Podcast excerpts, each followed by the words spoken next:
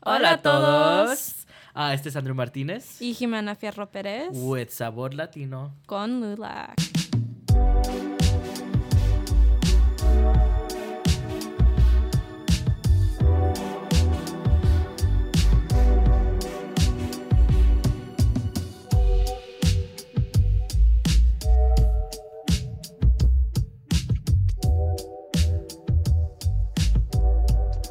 Buenas tardes, buenos dias, hello, good morning, good afternoon, good evening, whenever you are listening to this amazing podcast. Um, like I said before, and like I say before every episode, my name is Andrew Martinez, and we're here with Sabor Latino.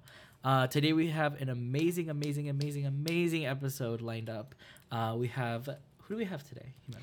We have my dear, lovely roommate, Valentina Camelo, here with us today, who is our LULAC secretary this year. How you doing, Camelo? Hello. You excited? I'm so excited. This is actually so cool. Yeah. Yeah. Camelo, I'm gonna I'm gonna expose you. She came in here and she looked at the the the microphone and the headset and she was like so nervous. Yeah. Um and Still am. and so nervous. it's okay. And it's okay. Um but yeah, Camelo Oh, that's another thing. We call her Camelo, guys, and we'll she'll get into the gist of it. Camelo, But- Val, Valentina. Whatever. It's always a struggle because people, like, whenever I introduce myself, I, I don't know what to tell them because it's either Valentina or Val or Camelo. And, like, it doesn't matter where you know me from, you're just going to hear something different. every Yeah, time. Yeah. probably. hmm But yeah, Camelo, tell us a little bit about yourself. You know, majors, uh, minors, where you from, who are you, why are you here? Well, my name is Valentina Camelo, like I just said. And I'm currently a fifth year senior. I took the amazing opportunity that Loras has for staying um, after the COVID years. So, um, with that, I got to finish a second major. So, currently, I am double majoring in biomedical engineering and chemistry. Period. I don't And know how you do it, girl. A woman in 'cause STEM. women in STEM, yeah. Latinas in STEM. We Mhm. love to see Yeah. it. Yeah. So and um, I'm not done yet. I'm Okay, sorry, sorry. keep going, keep going. keep coming. Um, I'm also doing two minors Oh. in mathematics and physics. Sorry, we didn't let you finish bragging about yourself. So double major, double minor, correct? Yes. Or is it triple major? Am No, missing no, something? I don't want to miss anything, girl. You know. Um, so our intelligent little Camelo here, hashtag Latinas in STEM, but she's not Mhm. finished Let's yet. Um, you know, tell us a little bit about some of your involvements that you do, uh, not only at Loras, if you do stuff off campus. Um, let us know what you do. Tell us more about you. Um, how about I have an idea. So you mentioned you are an engineering major, am I correct? Yes. Yes, I knew that. She's my roommate. She's my roommate. I just wanted to clarify for the audience. Um, I'm a computer science major. Um, we have a conference coming up in Houston. Um, very excited to represent the Latina community at that conference, and there's actually an event there. But um, like, what do you have to say about like being not only a woman in STEM and engineering, but a Latina in STEM? Like, what have your experiences been? Talk about this summer. What did you do this summer? And was there anything in specific that like put you aside um, because you're a Latina woman in STEM? Wow, that's a that's Loaded a tough question, huh? question. So sorry, but I Um, mean, We get into it here. well, I think one of the things that has marked me the most throughout my career at Loras has been that um, like lack of representation uh, that I see on campus mostly. Uh, but at first, I would like say that it was just because it was a small school from Iowa. hmm But then this summer, as you know, I spent my spent like three months uh, in Ames at Iowa State, and I also noticed that the same thing that I was experiencing here, um, it was also happening At a- in Ames, at a yeah, at school, a bigger yeah. school, at a state Mhm. school. So, so I think it opened up my eyes and that it's a bigger problem than just like saying it's because we're so small. Um, And- but yeah, this No, go ahead. Go ahead. no. Um, one experience that I had was, I think it was my sophomore year. In my class, when I first started, there was only like three women engineers, and then one of them switched majors, and then sophomore year, m- m- my partner, the other girl, she had a study abroad trip, so she had a semester living in Australia. Ooh. Which wow. it was it was amazing. Props she, to her, uh, yeah. she did Good for her. amazing. But with that, she also left me in a class full of men. men, Yeah. like twenty white male. Mm-hmm. Um, Yeah. So at first I was like, yeah, it's not a big problem. Like I'm, I can just handle it. It's I I always tend to minimize Mm-hmm. stuff like that. But then I would also notice that in group projects or like uh, just random conversations that we would have, Yeah. I would be like set to side, or if I say something, there used to be a certain like Were you pushed aside in a way? yeah, like it wasn't something too specific or too big for me to like mention Mhm. to Yes. some other people, but it's just a certain energy shift Mhm. whenever I would say something or they would double take on something that I like an idea that I had. Mm-hmm. And you know what? You were probably getting better grades than half of those guys in that class. Yeah. yeah. Honestly. Um I, I think and I was gonna what I was gonna mention earlier was going back to what you said about you know you noticed the I guess the cultural difference that was here at Loras. You noticed it at a bigger college as well. And I think not a lot of people realize that about even bigger universities. Like the diversity isn't as big as as you would think it would be. There might Um, be more, like people, more like an abundance of more communities. but percentage wise it's it's about the same. mm-hmm. um, and it's kind of like I understand where you're coming from. I I grew up in a right next to the University of Iowa, so in that area, and I was told all of my life that that's the most diversity like I will ever see. But every single time I was in high school and I went to a festival or I went to a coffee shop in Iowa City, I I would see about the same that I see here. Mm-hmm. Um, the most diverse place I've ever been in is at home, and it's a small town in the middle of Iowa that's 50% Latino. Like, it's just, it's shocking to see, you know? And you know, tell me I, I, what I wanted to ask you too. You you mentioned you came from Colombia. You know, what was that difference like? I mean, that's for us living in the states. I mean, we were. I I would imagine, especially with you, Jimena. You know, we spoke English in class. We had our normal foreign language, whether it was Spanish, whether it was French, in uh, high school, Mm-hmm. and it was it was normal. You know, we're born in America. We're Americans. We're Mexican Americans. For you, you came from Colombia, where it was. I'm. sh- You went to a. It was it a bilingual, yeah, uh, bilingual. high school, but you went home and you spoke Spanish. You went home and you had your Colombian food. You had your Colombian family. So, what was that cultural difference like for you coming from Colombia to Dubuque, Iowa? Yeah, I I'm so grateful that I went to a school that as you mentioned it was bilingual, so I'm I was very used to the language. Mhm. Uh, but I wasn't used to technical language. So Mhm. again, I'm taking uh, science courses where we use specific jargon um, that I would like Ooh. not. I was Mm. not Sorry, used. fancy word. Jargon. She's, she's pulling out the technical no, language. no, no. How, how do you say that? no, no, that's No, that's the correct word. That's the correct word. I'm just. I'm a business major. I'm sorry, guys. Jargon. See, like I thought. I don't know. anyway. No, but continue, Um, continue. we would use some words that I was not used to or or that I wasn't prepared for. So my professor would go over something, people would understand what he meant by that, and then it was me with this embarrassment that I would just like hide my phone and try to like Google like, oh, what does this mean? Mhm, Because I didn't want to seem like I didn't know what I was talking about, mhm, just because I didn't know what that word meant. mhm.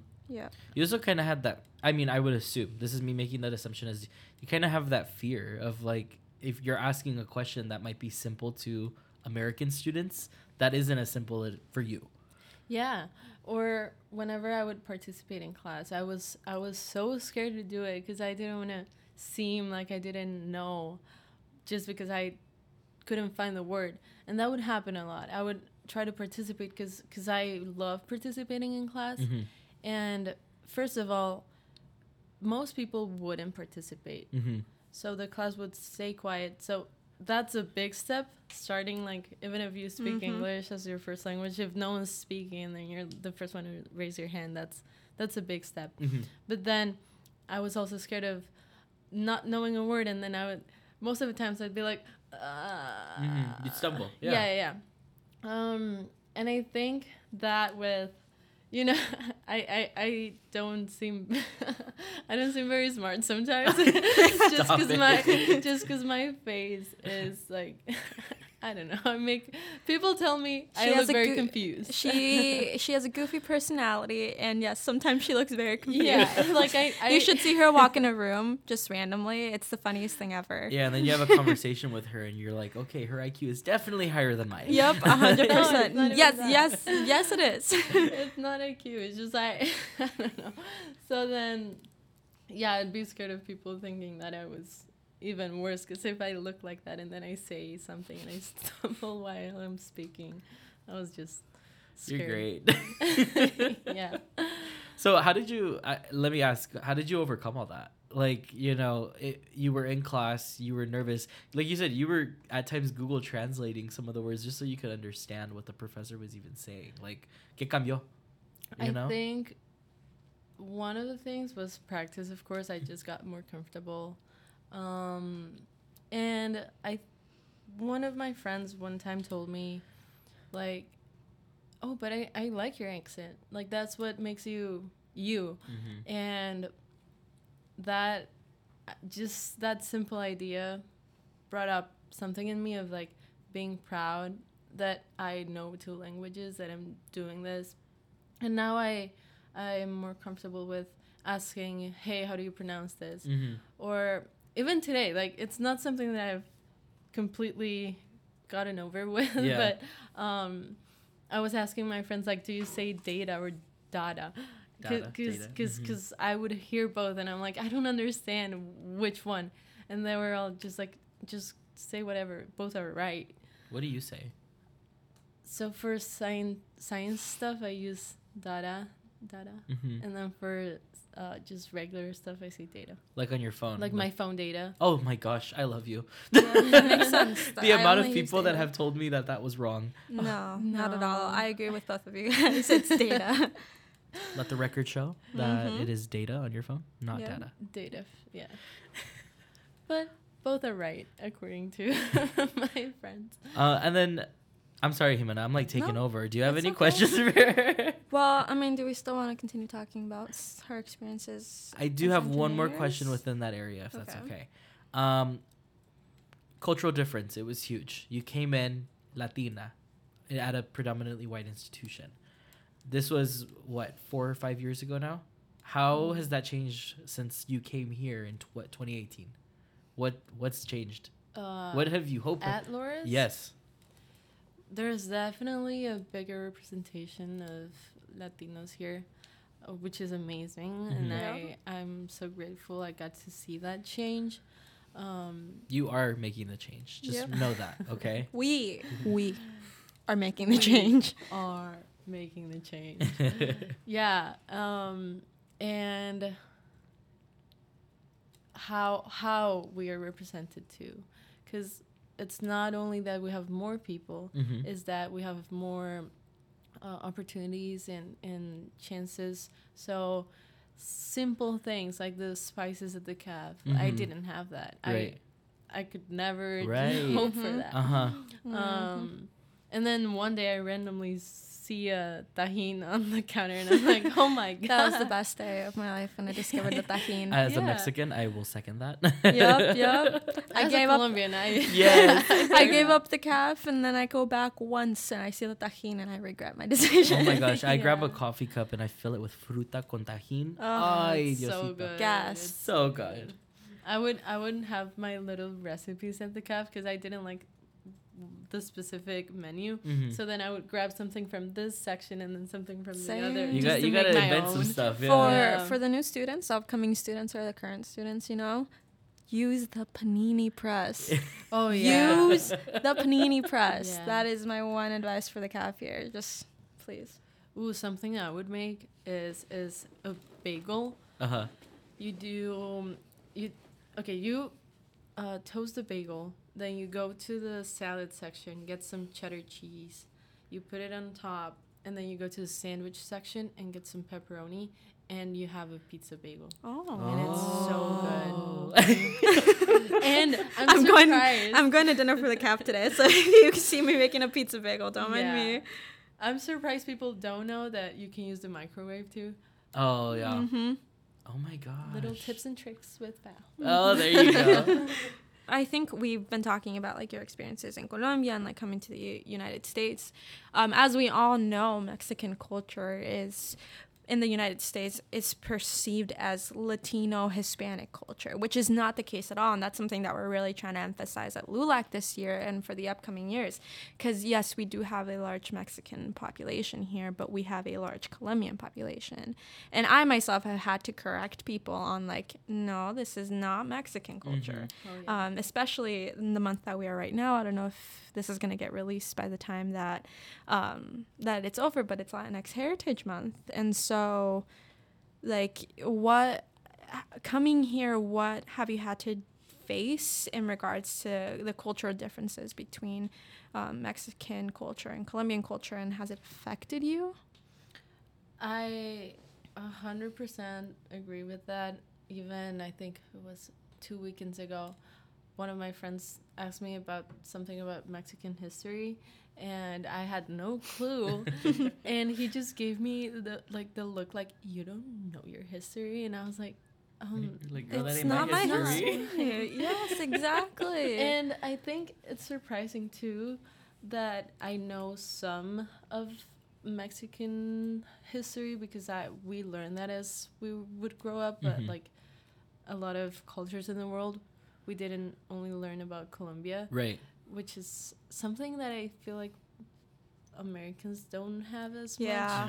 Yeah. I I noticed that a lot. It's like we learn about world history, but the U.S. is always involved Always in that is, world yeah. history. um, we talked about this a little bit in the interview with Alexa, but um, I'm taking U.S. Latin American relations, and a big, big emphasis that our professor, Dr. Karen, who is the person that funded this or that found a grant to fund this podcast room, that's him, but he is big on emphasizing the idea that we there's multiple perspectives. Mhm. So learning about how the American perspective, um, especially as a Mexican American, um, differs from other parts of Latin America is crazy to me. Yeah, and not to sound as a nerd, but it's so, not only with history. Um, we had this, or I'm in this class that's called quantum chemistry, Uh huh. and Ooh. Quant chem. no, Oh, okay. no. Sorry. that's quantitative. Okay, sorry. I wanted to sound smart. Look, okay. No. This is, there's a reason why I'm not in STEM. Continue. No, what she's doing is a lot. it's a lot Very more common advanced. misconception, but it's quantum.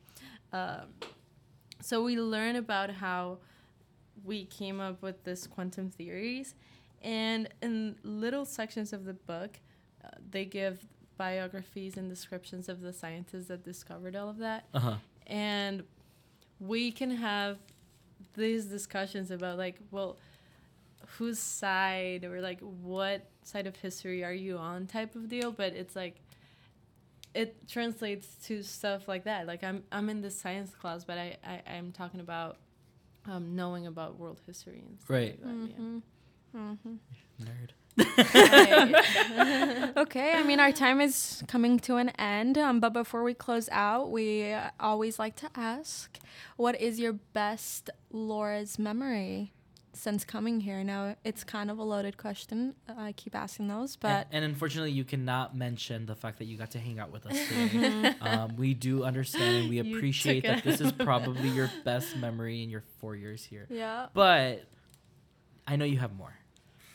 Oh, there's just so many. I don't have a specific thing that happened, but Mhm. it's like a recollection of a bunch of memories that I have Mhm. of like studying late at night with a bunch of my friends. um, I'm referencing to Bay Nights Oh. most of the time. but but um, even before Bay Nights, just having uh, like this community where you can talk about jokes and like random daily day A things. chismear, Yeah. Chismear. There's something so nice about being absolutely exhausted, studying at 2 a.m., Yeah. not actually studying. in the Center for Inclusion and Advocacy. Uh huh. hmm It's so fun. And you're like in this state where everything's funny, but then you're also making sense of everything. It's, it feels like a fever dream, but oh it's so funny. Oh my fun. gosh. My favorite part is so all of us going, guys, guys, guys. We're supposed to be studying. And then Yeah. studying Studies for, for two minutes and then goes, oh my god, did you hear what happened with blah blah blah? Yep, that's how it goes. Chismosos. That's what we That's are. how it goes. All right. Well, thank you so much, Camelo, for coming in and you know being on the podcast, talking about well tu experiencia aquí en Loras, um, and just overall, even talking about like the cultural differences of being a Colombian and being Mexican. I mean, yeah. it's a as always, it's an important topic that not a lot of people mention, but it's something that we love to talk about, and it's something that we appreciate when people notice the differences between the two. Mhm. Yeah. Um, but thank you so much for being here. It's been great. Um, Thank you for having me. of course, of, course, course. love. Long time coming, long time coming. Muchas gracias a todos.